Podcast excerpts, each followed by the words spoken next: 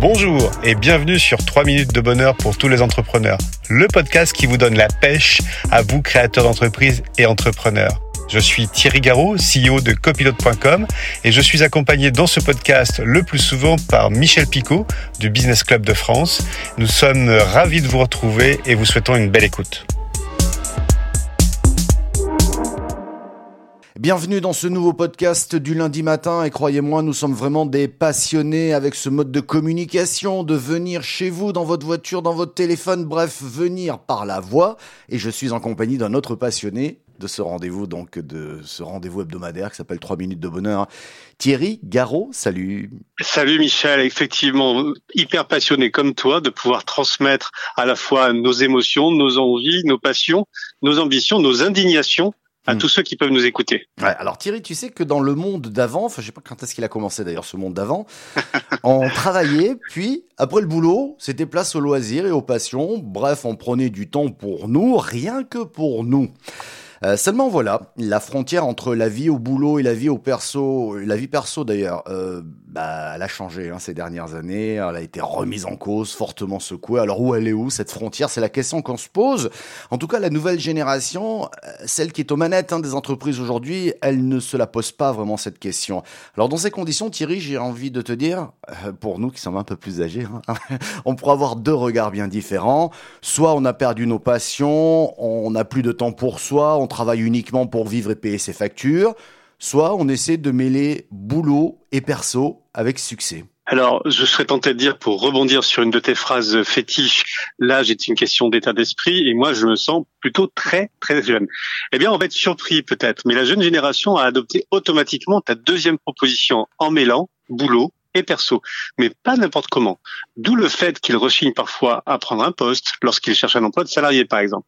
Lorsqu'il se lance ou dirige une entreprise, ben c'est un nouveau management qui met en place. Tu vois, il y a des choses quand même surprenantes qui font passer euh, je serais tenté de dire le management euh, d'hier celui d'aujourd'hui, mais avec une nouvelle version. Ouais, ben on va en parler justement de ce nouveau management. Je voudrais juste revenir un instant parce que ça m'a marqué sur cette crise Covid en 2020 notamment. Cette période a été très révélatrice, voire accélératrice de prise de conscience. Et on s'est posé la question, bah, à quoi ça sert mon travail?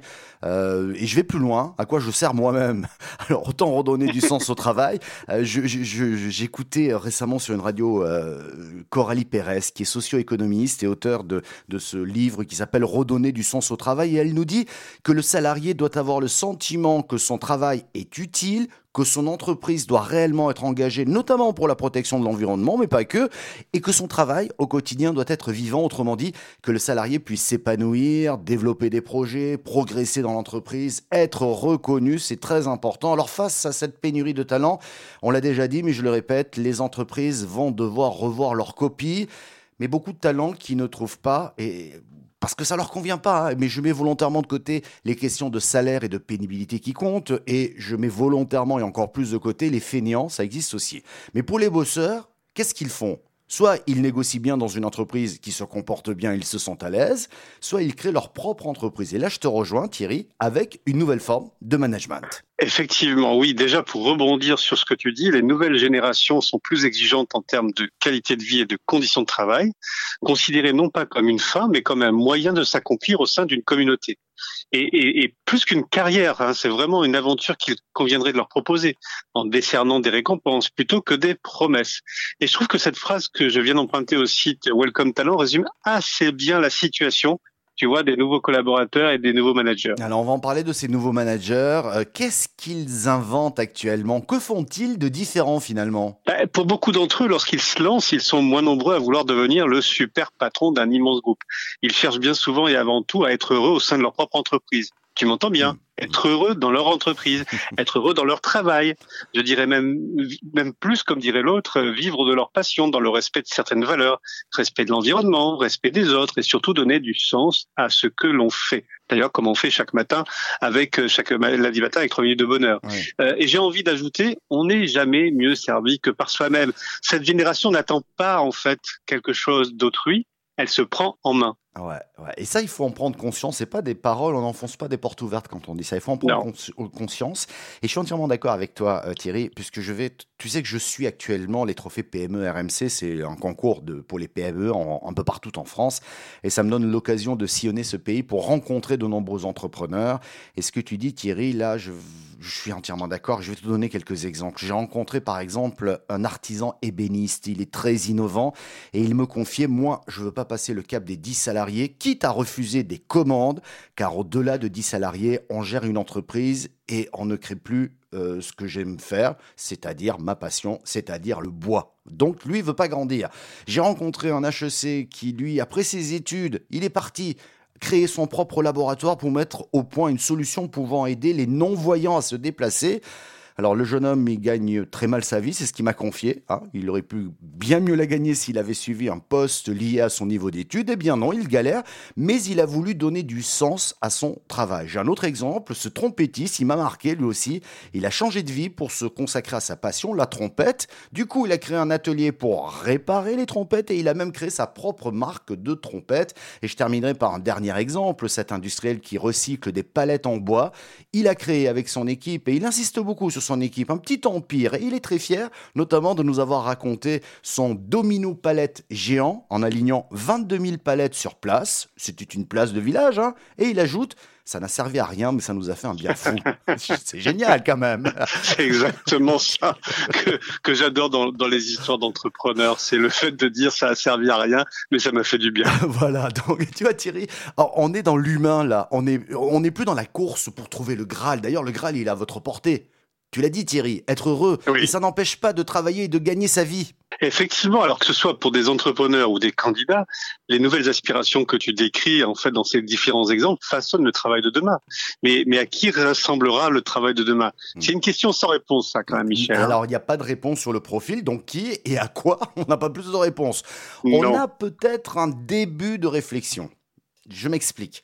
Pour recruter, l'entreprise devra développer des parcours spécifiques pour les candidats. Il faut qu'on sorte de ces traditionnels entretiens. Il en faut, hein, mais, il y en a souvent trop et ça sert à rien.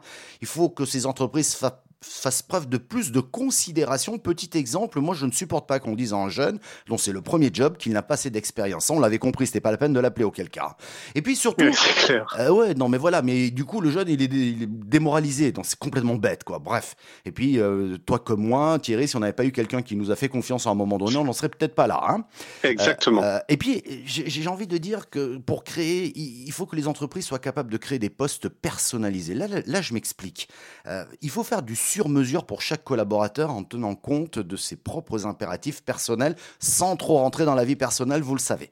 Donc c'est presque un emploi du temps à la carte tout en tenant compte des intérêts de l'entreprise. Je discutais avec un DRH il n'y a pas très longtemps d'une chaîne de magasins que tout le monde connaît. Il me disait c'est très compliqué lorsqu'on est à la caisse, à la manutention, etc. Mais c'est ce qu'on est en train de mettre en place pour rendre justement ce distributeur et, et cette grande distribution plutôt sexy.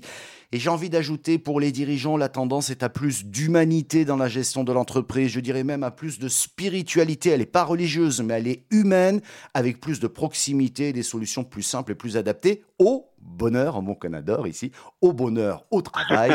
J'ai presque envie de, de dire, Thierry, le 21e siècle au travail sera spirituel ou ne sera pas. Oh, quel bel emprunt. Quel bel emprunt à quelqu'un qui, en fait, se projetait dans le 21e siècle, même si c'était un homme du 20e siècle.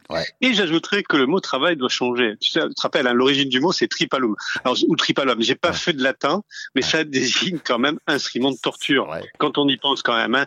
Donc, le travail serait la souffrance et la douleur. Tu penses ça, ça l'a été pendant très longtemps. Et si on parlait plutôt d'action, d'activité, de fonction, de projet qui donne plus de sens à ce que l'on fait. D'une manière ou d'une autre, quoi qu'on en dise, Michel, le travail, c'est la santé aussi. Réinventons-nous. Et puis, je crois que ça vaut bien, bien, bien le coup. Hein, n'est-ce pas? Ouais, et tous ceux qui vont nous écouter vont garder cette chanson Le travail, c'est la santé en tête. J'en suis sûr.